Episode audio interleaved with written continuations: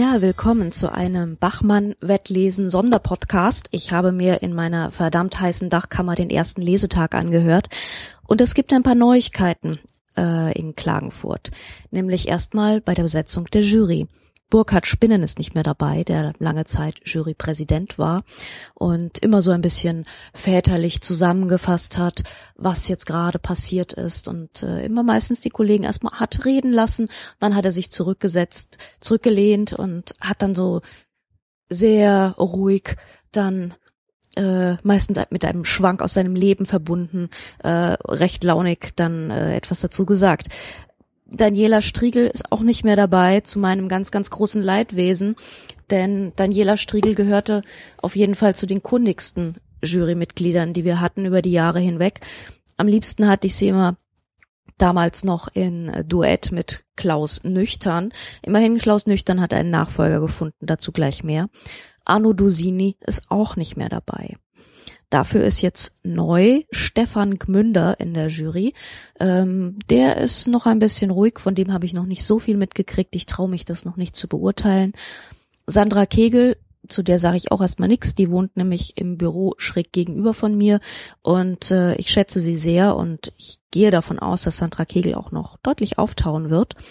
Und Klaus Kastberger ist dabei und mimt so ein bisschen den schnoddrigen Österreicher und tut das sehr gut in Nachfolge von Klaus Nüchtern, den ich über Jahre hinweg in der Jury sehr vermisst habe mit seiner Stimme. Und äh, Klaus Kasperger tut das Beste, ihn ein, wenigstens ansatzweise zu ersetzen. Ja, der Donnerstag begann mit Katharina Poladian, eingeladen von Maike Fessmann. Ich muss gestehen, dass Maike Fessmann jemand ist, mit dessen Literaturbegriff ich nicht so viel anfangen kann. Äh, Katharina Poladian hatte ein, äh, ein Einführungsvideo, wie eigentlich fast alle ein Einführungsvideo haben, sagte darin den schönen Satz, Pilze waren immer wichtig in meinem Leben. Das hat sich mir irgendwie eingeprägt. Ansonsten redete sie sehr druckreif vor sich hin, fast so ein bisschen zu bemüht, druckreif. Ähm, ich fand das etwas verdächtig und das hat sich in dem Text auch bestätigt. Ich finde, sie gibt sich sehr, sehr viel Mühe, das Ganze sehr literarisch auszudrücken, die Dinge wirklich mit sehr viel Poesie, mit sehr viel Nahaufnahme anzugehen. Ihr Text heißt Es ist weit bis Marseille. Es ist eine Familiengeschichte und ich habe ein kleines Stück davon aufgenommen. Ist das dein richtiger Name? Nein, Edmund. Am nächsten Morgen sagte sie, ich habe keine Lust aufzustehen und ich habe keine Lust auf Kaffee und er legte sich wieder zu ihr, und sein Körper war warm und schwer auf dem ihren, dass sie kaum Luft bekam. Und sein Geruch ließ sie nicht mehr los. Sein Geruch auf dem Handtuch, auf dem Laken, in, der, in den Haaren, in der Diele, überall. Ja, das ist der Beginn dieser Geschichte, in dem es um eine Mutter geht, um einen Vater, der verstorben ist, und die Mutter tröstet sich auf einem Berggasthof in einem One-Night-Stand mit einem Franzosen, Jean-Luc heißt er, und der Sohn Theo liegt seitdem, also liegt währenddessen zu Hause und erreicht die Mutter nicht. Ähm, der Beginn ist aus der Sicht dieser Mutter, dieser Anne erzählt und das ist sehr ähm, körperbetont, ähm, mit sehr viel Sensorik und bis aufs letzte Härchen. Es wird ganz viel gespürt und ganz viel in Großaufnahme in jeder Körperwinkel ausgeleuchtet.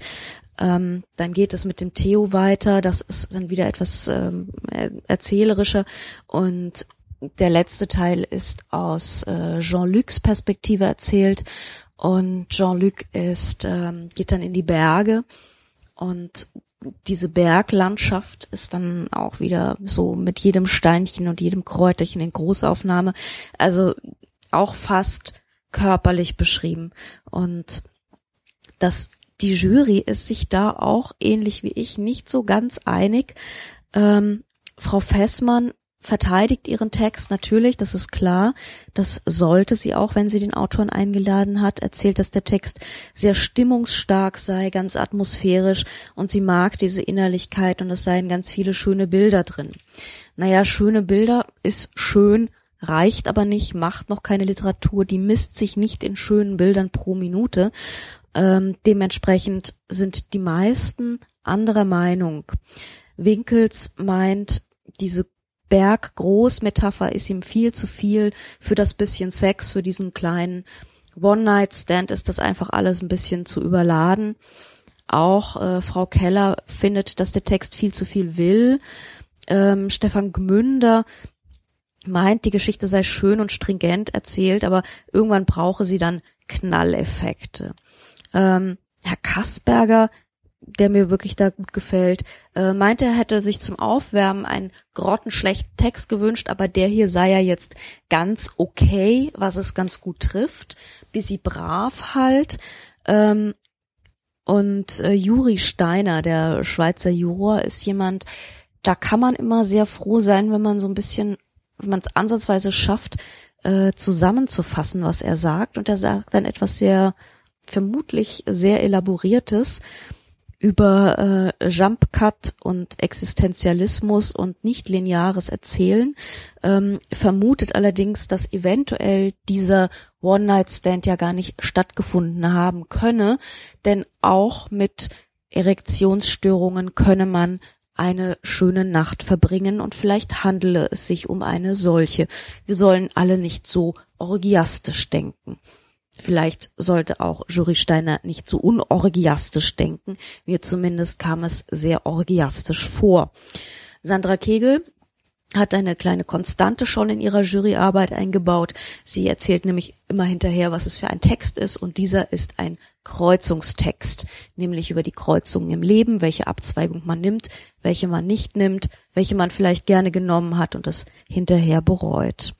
Sprachlich aber sei der Text hinter seinen Möglichkeiten zurückgeblieben und da hat sie auch vollkommen recht. Der Text ist mehr so Mumä, vielleicht ganz okay, ähm, aber im Großen und Ganzen verstehe ich bei all den schönen Makroaufnahmen nicht genau, was das große Bild eigentlich ergeben soll. Der zweite Text an diesem Morgen, Nora Gomringer, äh, wurde von Sandra Kegel eingeladen und liest einen Text vor, der Recherche heißt. Und Nora Gomringer läuft hier als Nora Bossong durch die Gegend, beziehungsweise durch ein Mietshaus. Und Nora Bossong ist eine ganz real existierende deutsche Gegenwartsschriftstellerin. Und zumindest in diesem Text von Nora Gomringer ist sie gerade auf einer Recherche und zwar auf der Suche nach einem verschwundenen Jungen. Tobias heißt er. Und keiner weiß so recht, was mit ihm ist. Er ist 13 Jahre alt und äh, sie ist diesem Jungen auf der Spur, der eines Tages einfach äh, nicht mehr auftauchte und äh, besucht deswegen die Nachbarn und wer Nora Gomringer vielleicht schon mal gehört hat, weiß, dass sie eine sehr performative Leserin ist. Sie liest es und schreibt das auch nicht einfach runter, sondern ähm, achtet sehr auf, äh, auf den Ton. Es ist ein bisschen, ähm, wie Hubert Winkels sagt, wir haben gerade ein Hörspiel gehört. Frau Terp, vielen Dank, dass Sie mich empfangen in Ihrer Wohnung. Mit Evelyn, Ihrer Tochter, sitzen wir nun auf dem Sofa und können hinaussehen bei klarem Himmel über die Dächer der Stadt. Die Aufnahme läuft.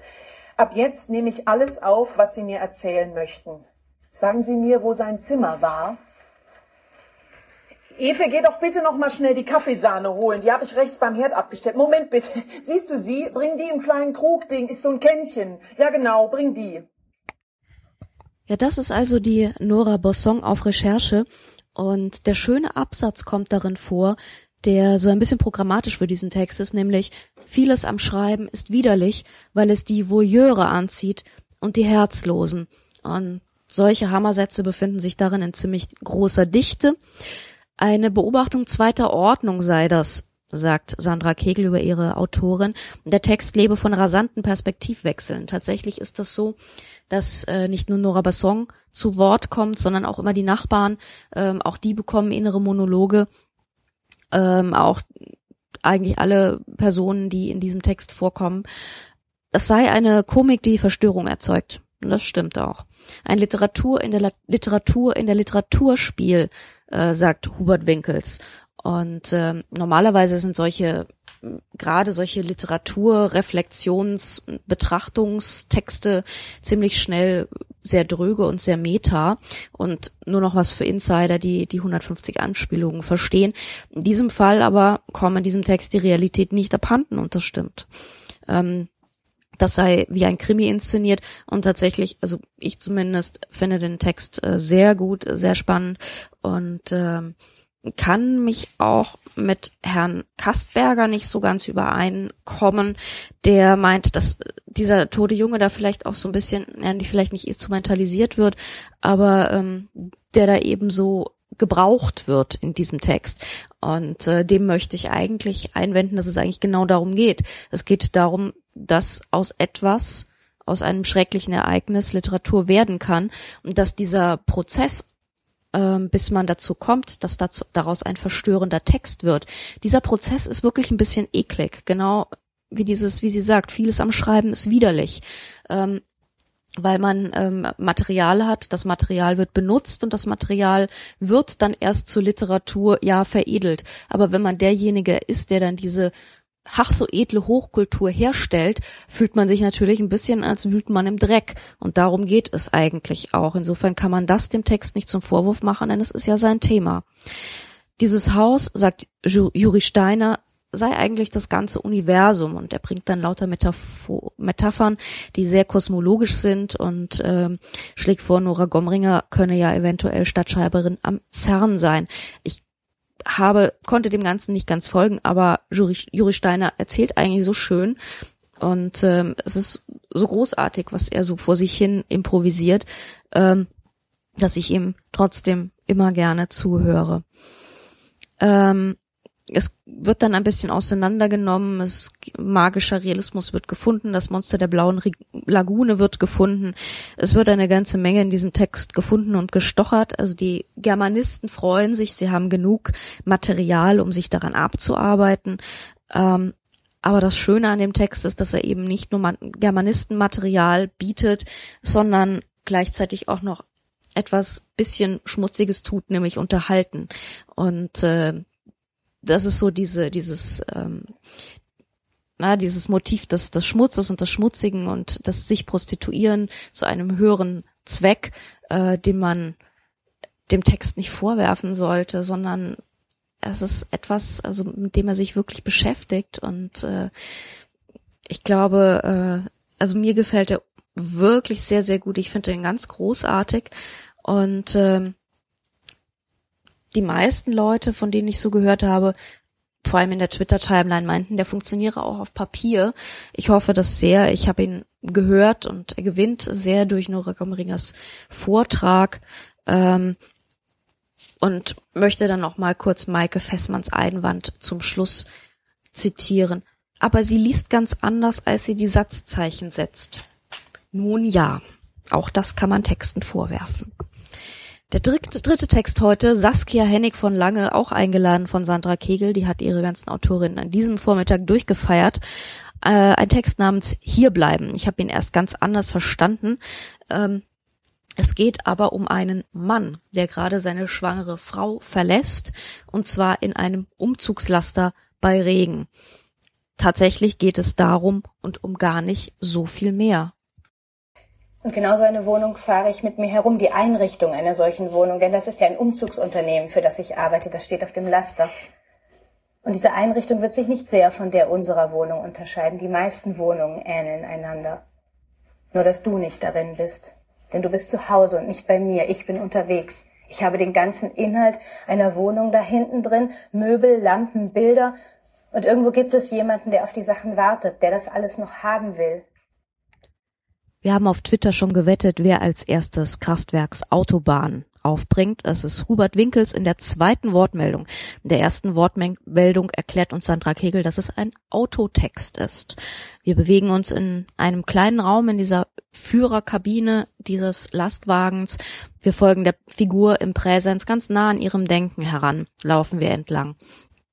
Und äh, es ist ein sehr ja, ein, ein klaustrophobischer, hermetischer Text. Ähm, mir ist er ehrlich gesagt zu öde. Mir bietet er nichts. Es ist, ähm, er bietet dieses Denken, das immer so vor sich hin schleift und äh, ellipsiert. Und sowas ist, ich finde, sowas unfassbar leicht zu schreiben. Ich finde, die Autorin hat es sich damit viel zu leicht gemacht. Es ist viel zu wenig drin. Es ist ähm, eigentlich ein ich meine, dieser Mensch verlässt gerade seine schwangere Frau, ja. Das ist, da, da müssen irgendwie Gedankenabgründe sein. Und diese Gedanken hängeln sich aber mehr oder minder an Straße, an Lenkrad entlang, an ähm, den ganz äh, vorhandenen Dingen, ohne auch nur ansatzweise in die Tiefe zu gehen. Das kann man natürlich sagen, das ist äh, das Prinzip des Textes, dass dieser Mensch sich nicht auseinandersetzen will, dass es ihm ums Jetzt, ums Hier geht und äh, er versucht, dem zu entkommen. Ja, das kann man alles sagen, aber es ist letztendlich wirklich einfach zu simpel für meinen Geschmack. Sowas schreibt man doch in, also, naja, also schnell. Ähm, dieser Text äh, tendiere zu Monotonie und Langeweile, sagt dementsprechend auch Winkels. Ähm, Frau Fessmann versteht die Erzählhaltung grundsätzlich nicht. Ähm, Herr Kasperger hatte Schwierigkeiten mit der Konstruiertheit, ihm fehlt die Radikalität, aber eigentlich hätte er ihn gerne sogar noch ein bisschen langweiliger gehabt. Ähm, es ist ihm noch nicht zu konsequent öde. Ähm, Frau Keller ist auch so ein bisschen underwhelmed. Ähm, ja, das ist, ähm, er stößt bei der Jury nicht wirklich auf so richtig viel Begeisterung. Ähm, was mich bei Kasperger noch ein bisschen gewundert hat, ist ähm, seine Frage, woher denn die Frauen wissen, wie wir Männer ticken. Und dieses sei der weibliche Erklärungsversuch eines männlichen Tickens. Und äh, auch das finde ich jetzt eigentlich gar nicht so kompliziert, weil es gibt Menschen, es gibt Bedürfnisse. Und ähm, so sehr unterscheiden sich die weiblichen und die männlichen Ausreißversuche und Freiheitsversuche nicht wirklich.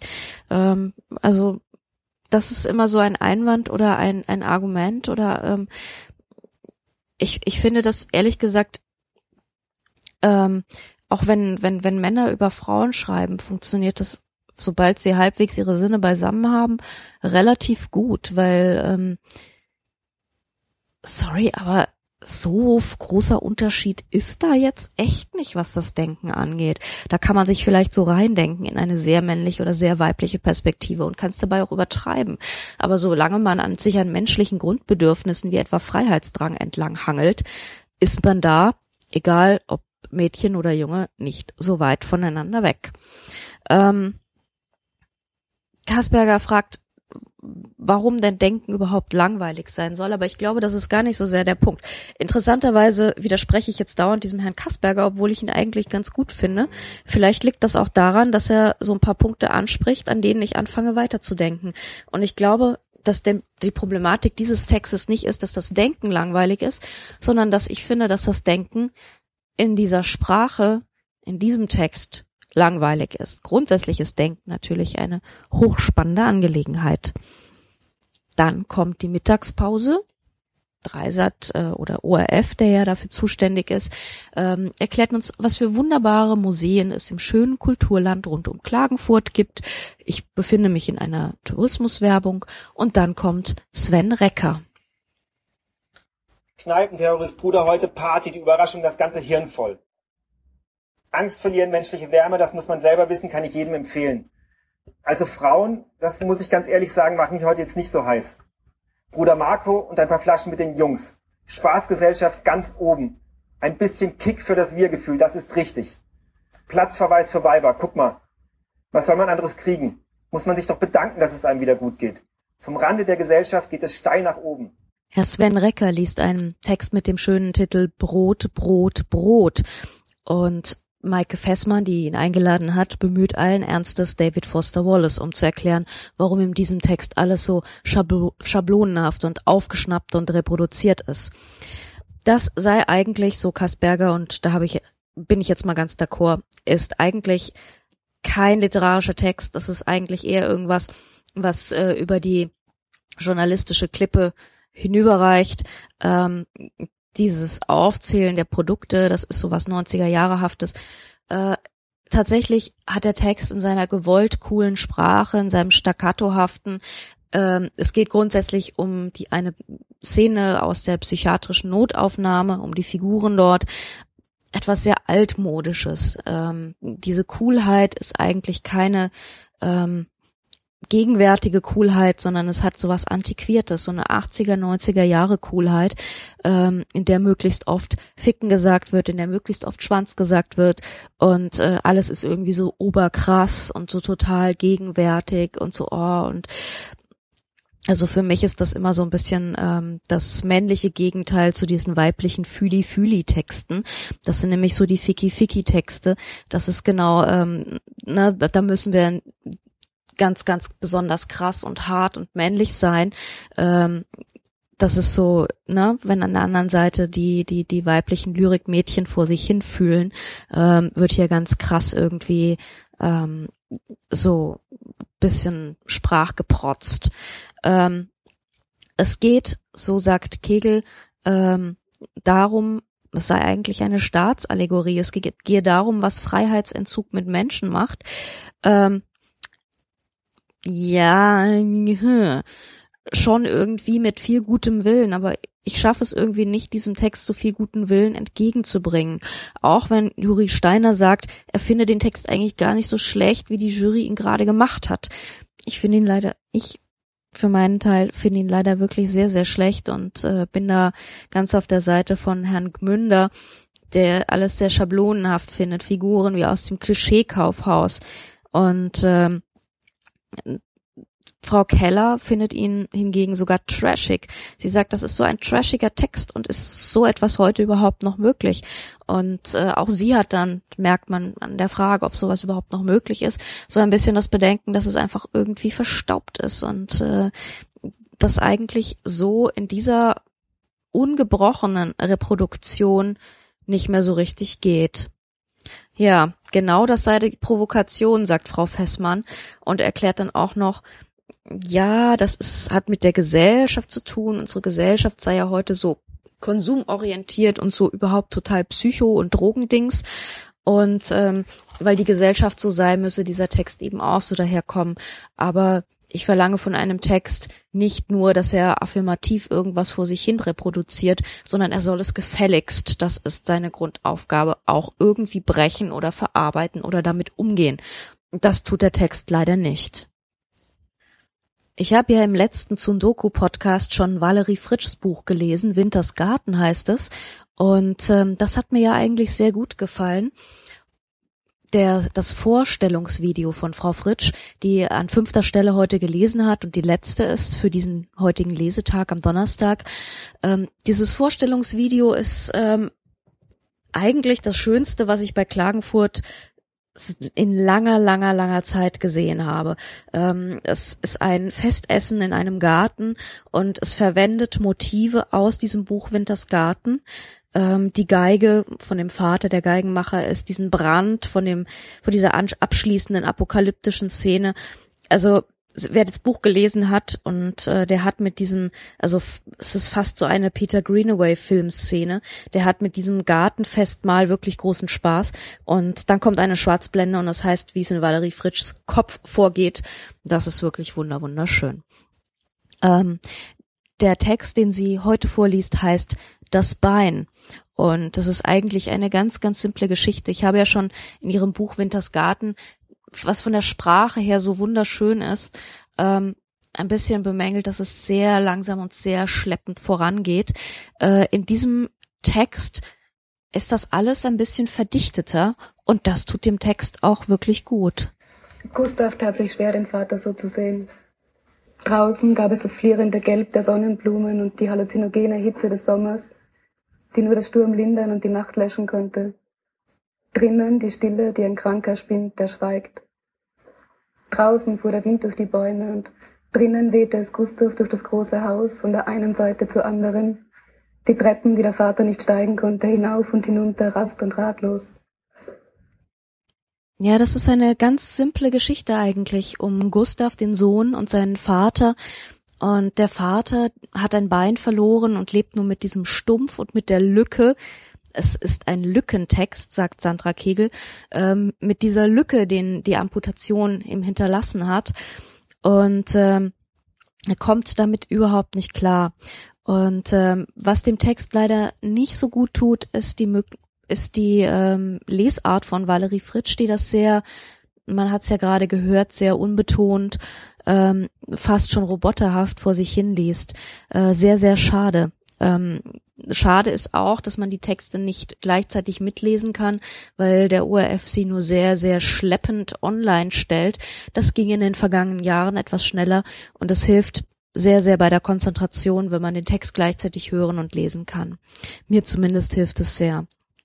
Ähm, der Text kam aber im Großen und Ganzen bei der Jury gut an, was mich auch sehr gefreut hat. Ähm, sogar Frau Fessmann ist hier mal meiner Meinung, das sei eine, sie habe eine ganz kühle Souveränität der Mittel festgestellt, es hat ihr gut gefallen. Ähm, Kegel lobt, es sei gut gearbeitet. Frau Keller ähm, sagt, es sei ein Memento Mori. Ähm, also die, die Germanisten haben hier wieder was zum Stochern. Es äh, freut sie alles unglaublich. Ähm, Hubert Winkels hat sogar eine Vorlage für eine psychoanalytische Deutung. Das sei eine ödipale Geschichte und der Sohn denke sich in die Kastration des Vaters hinein. Ähm, na ja, gut, äh, hm. Ich bin da ja bei diesen ganz klassischen freudschen Deutungen immer ein bisschen vorsichtig, weil ich das eigentlich für eine Spielart der Religion halte. Eingeladen hat Valerie Fritsch Klaus Kasperger und der ist ganz aus dem Häuschen, meint es sei der bisher klassisch literarischste Text bisher und äh, sagt, auch so kann es mit der Literatur weitergehen. Man braucht vielleicht gar nicht so diese ganzen äh, Modismen und das, das, das Reduzierte und die Moderne und äh, die Dekonstruktion. Nein, das sei ein ganz gegenwärtiger Text, in, dadurch, indem er seinen Eigensinn behauptet. Und ähm, das wird dann später teilweise bestritten. Aber es ist tatsächlich, wie Stefan Mündner auch sagt, schwer, diesem Text irgend, äh, gegen diesen Text etwas vorzubringen. Ähm, wobei Winkels dann äh, einwendet, naja, also ganz so großartig sei er ja nicht, weil er sich auf einem sehr, sehr beschränkten Terrain ähm, bewegt. Insofern vielleicht nicht gleich die Rettung der deutschsprachigen Gegenwartsliteratur, aber dennoch ein äh, sehr, sehr guter Text. Und ähm, da sind sich dann alle so einig und so harmonisch, dass man dazu gar nicht mehr so viel sagen kann. Ja, außer vielleicht Valerie Fritschs Roman lesen, ist eine wirklich sehr empfehlenswerte Sache. Das war der erste Lesetag, das war's aus Klagenfurt. Morgen geht es weiter und morgen kommen unter anderem, jetzt muss ich wieder zurückblättern in meinem Blog, morgen kommen unter anderem Frau Falkner ohne Vornamen. Ähm, ansonsten Tim Krohn ist auf der Liste, Ronja von Rönne und Monique Schwitter. Wir alle sind sehr gespannt. Bis morgen.